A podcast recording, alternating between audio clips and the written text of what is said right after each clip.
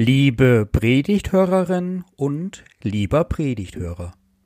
Hört eine Schriftlesung aus dem Evangelium nach Lukas. Es ist das siebzehnte Kapitel.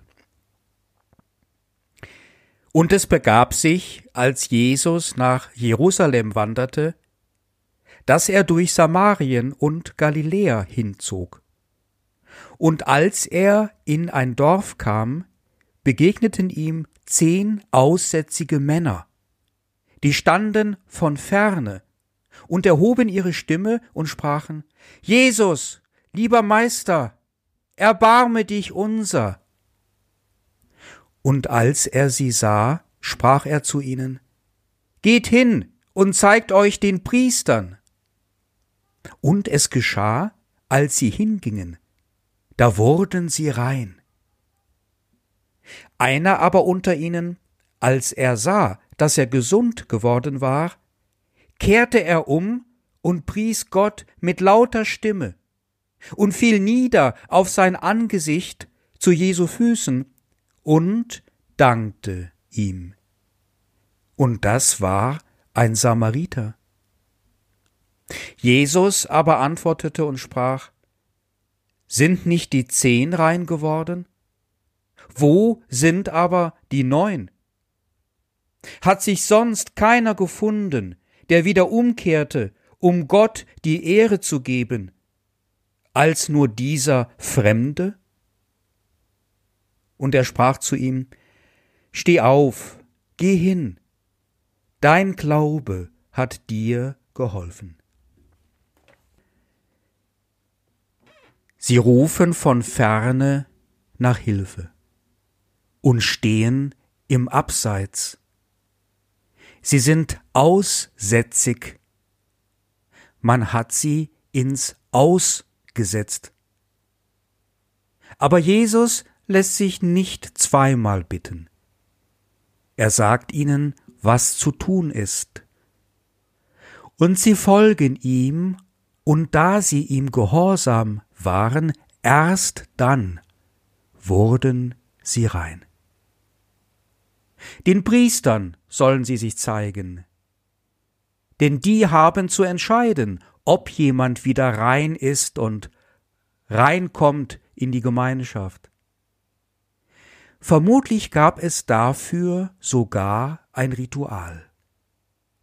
Vermutlich wurden Dorfälteste gebeten, zusammenzukommen, und ihnen wurde vom Priester befohlen, die Männer wieder aufzunehmen in die Gemeinschaft und allen zu sagen, die nachfragen, ist schon in Ordnung, die sind wieder gesund, die stecken uns nicht mehr an.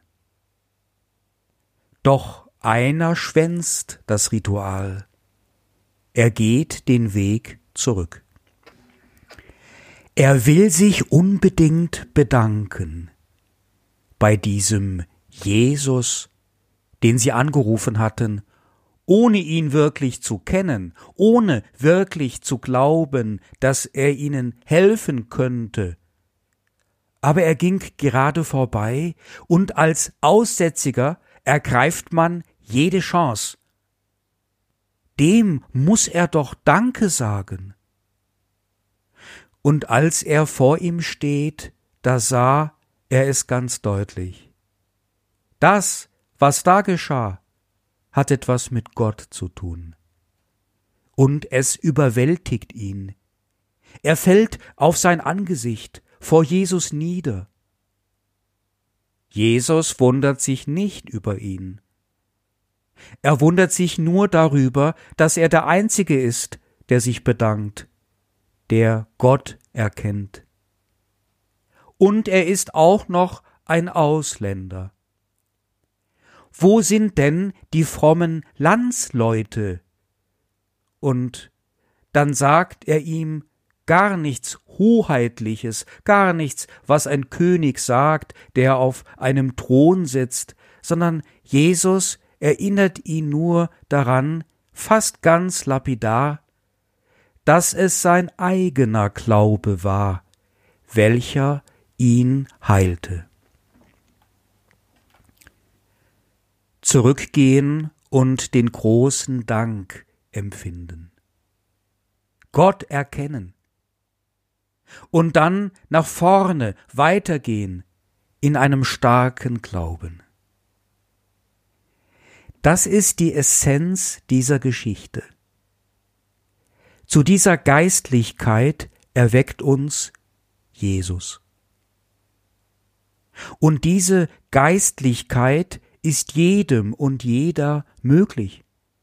Nicht nur den Priestern oder den Frommen oder den Landsleuten. Wir haben den 3. Oktober. Feiertag, den Tag der deutschen Einheit. Heute früh zum Frühstück begrüßt mich die Schlagzeile Die Einheit ist nicht vollendet. Jo, denke ich mir spontan.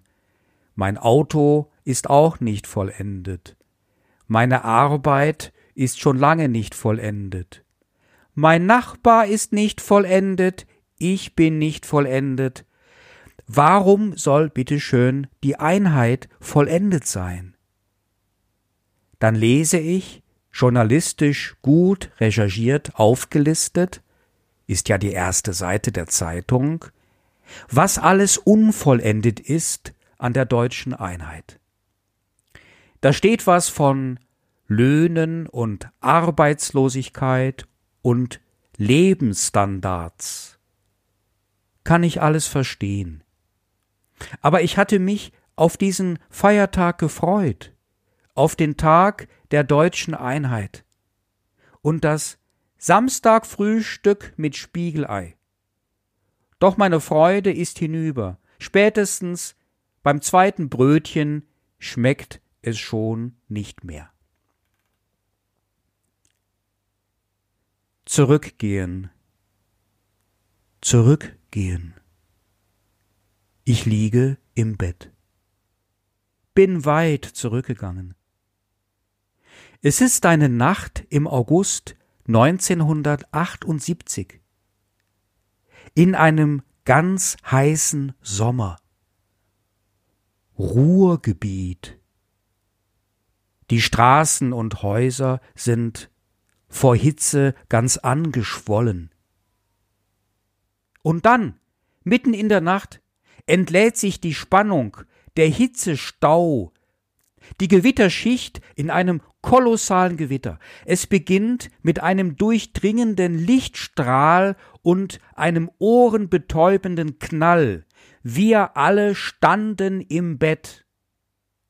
Und wir alle hatten es uns versichert in der Schule, ein paar Stunden danach. Alle dachten wir, es ginge los mit dem Krieg. Und es waren Jahre später, da kam erst noch der NATO-Doppelbeschluss und wir stellten unsere Raketen in Reih und Glied auf, gerichtet auf den bösen Osten, die Ostzone, fernstes Ausland damals, Mitteldeutschland, Thüringen, und wussten, die anderen richten ihre Raketen auch auf uns. Hass, Abschreckung, Waffen des Todes, pochende Angst und unendliche Gier nach Macht und nach Geld. Was bin ich froh, dass dieser Scheiß vorbei ist. Ein Scheiß, der uns alle am Leibe klebte wie die Kleidung.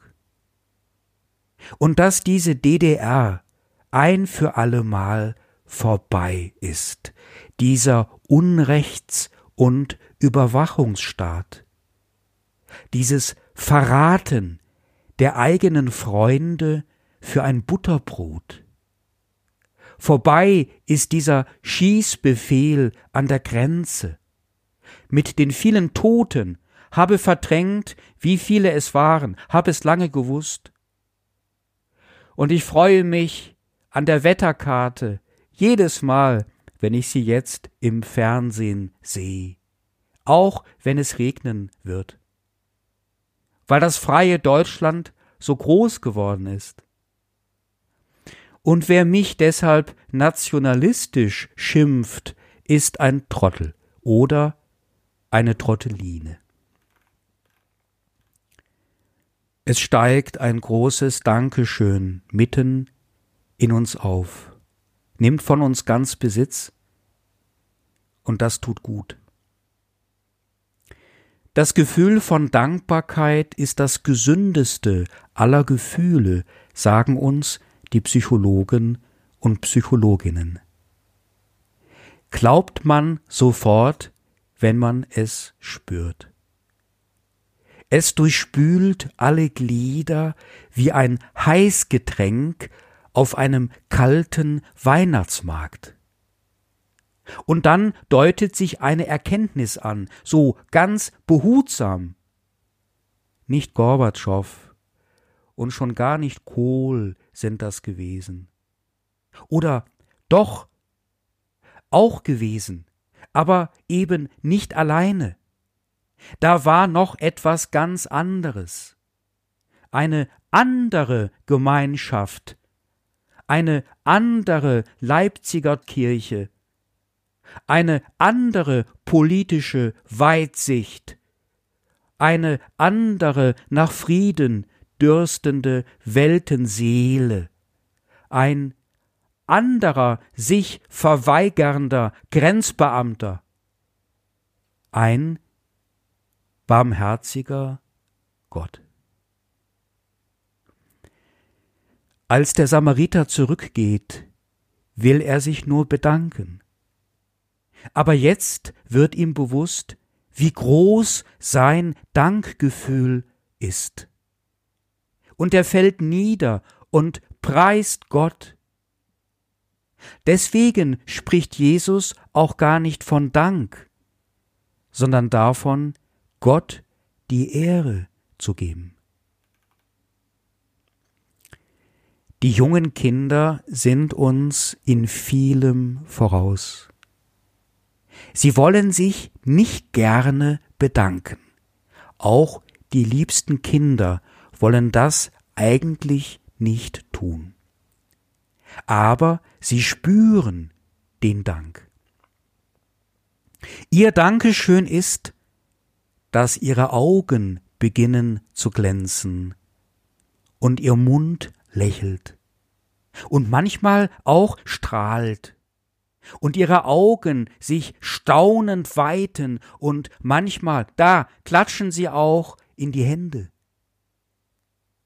Die Kinder spüren, dass, wenn sie verbal danken würden, sie sich wieder entfernten von diesem Gefühl, nicht bei sich bleiben könnten. Das sollten wir von ihnen deshalb auch nicht fordern. Wir sollten wissen, dass die Kinder mit jeder unserer Zuwendung, mit jedem Geschenk und jeder kleinsten Hilfestellung uns dankbar sind und felsenfest und unerschütterlich Vertrauen haben in die Beziehung zu uns, uns die Ehre geben. Darum geht es Jesus. Er legt uns nahe, das Gute zu entdecken wie ein Kind. Dankbarkeit zu empfinden wie ein Kind. Und dem zu vertrauen, der uns all dies schenkt, wie ein Kind.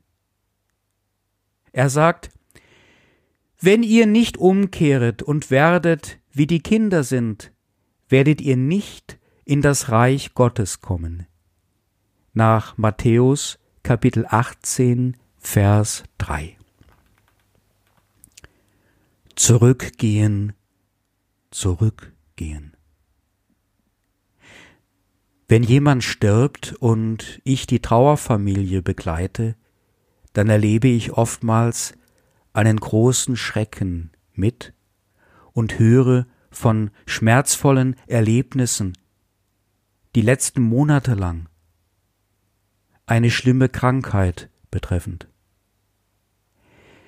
Ich lasse die Trauernden dann gerne ausreden, damit sie das alles einmal loswerden können, um anschließend mit ihnen zurückzugehen, mich mit ihnen dem Schönen in diesem Leben zuzuwenden.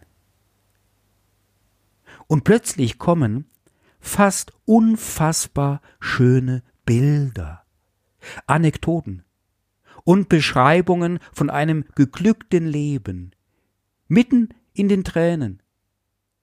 Und dann überträgt sich dieses Gefühl, das Gesunde von Dankbarkeit. Ich fühle es mit. Was ist doch das für ein wunderbar schönes Leben.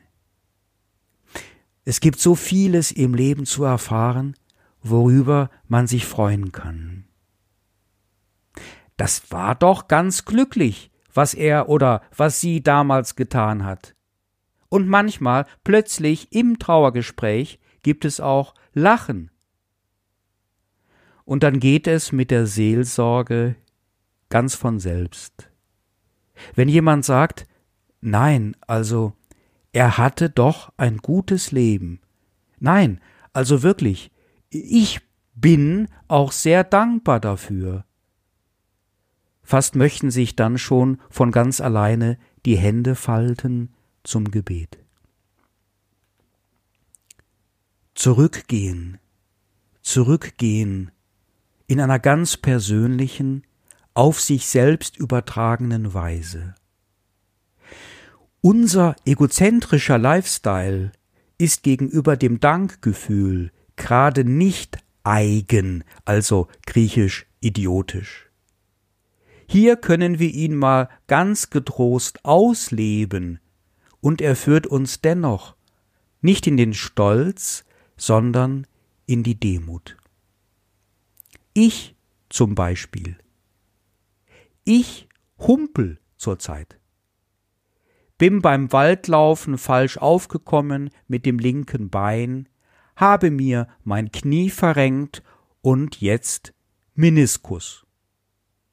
Und natürlich bin ich geneigt, damit allzu deutsch umzugehen, also zu jammern über die Schmerzen, mir Sorgen zu machen, nachher muss das noch versteift werden und ich bleibe ein Hinkepfarrer mein Leben lang. Außerdem wird das wohl gar nichts mehr werden mit dem geliebten Dauerlaufen und so weiter. Zurückgehen. Zurückhumpeln. Was habe ich doch für wunderbare Waldläufe gemacht in meinem Leben. Einmal, da hatte ich schon zehn Kilometer auf dem Buckel und meine Bodenstoffe spielten im Gehirn Flummi. Da kam ich auf eine Art Waldallee, eine gut ausgebaute Laufstrecke, breit, an der Seite hochgewachsene Fichten, schnurstracks kilometerlang, und ich alleine mit dieser frischen, klaren Herbstluft und der Kraft, die ich in meinen Beinen spüren durfte, das war so schön. Und selbst wenn ich nicht mehr Waldlauf machen kann, dann mache ich eben Waldhinken mit den, wenn es denn sein muss, von jedem Läufer verachteten Walkingstöcken. Dank sei Gott. Eine Zukunftslust kommt aus dem Dankgefühl die im Bibeltext bereits enthalten ist. Wenn Jesus sagt, Dein Glaube hat dir geholfen, dann macht er damit Lust auf mehr. Das Dankgefühl treibt uns nach vorne, als ob eine gelungene Vergangenheit die Zukunft unbedingt will. Hätte Jesus so etwas gesagt wie ich nehme deinen Dank an, bliebe der Dank an Jesus hängen und das Dankgefühl entfaltete sich nicht.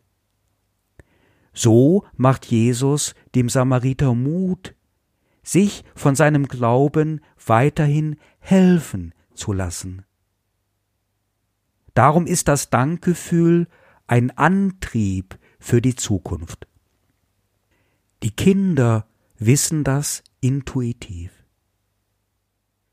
Der große Philosoph und Redner Marcus Cicero bezeichnete das Dankgefühl, nicht den Dank, das Dankgefühl als Tugend. Und in dieser seiner Triebkraft für eine gute Zukunft sogar als die Mutter aller Tugenden. Morgen ist Erntedank. Schön, dass der Tag der deutschen Einheit und das Erntedankfest so nahe beieinander liegen. Gerade wird drüben in der Kirche ein Tisch ganz liebevoll geschmückt mit Obst und Gemüse.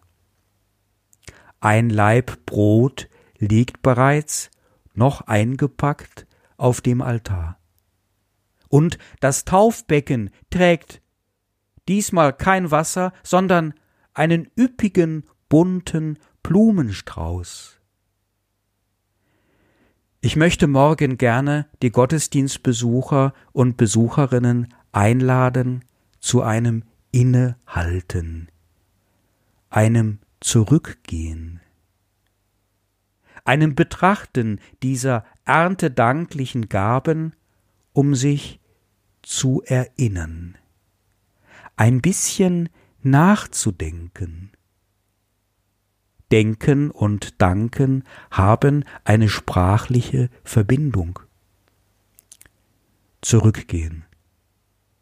Das Bunte des Blumenstraußes verbinden mit dem Bunten in der eigenen, vergangenen Existenz. Wir haben auch Trauernde dabei. Um die mache ich mir dabei keine Sorgen. Das Gehirn wird uns nicht im Stich lassen. Das, was da abgespeichert ist, kann uns beglücken, wenn wir es entdecken. Wenn wir es für einen wohltuenden Moment auf uns wirken lassen. Wie schön das war. Wie gut das tut. Dank sei Gott und dann schnell die Hände gefaltet zum Gebet. In einer Kirche sind wir ja dann schon. Liebe Predigthörer und liebe Predigthörerinnen. Ich wollte das eigentlich auch mit euch machen. Jedenfalls so etwas Ähnliches. Ich finde diese geistlichen Übungen wichtig.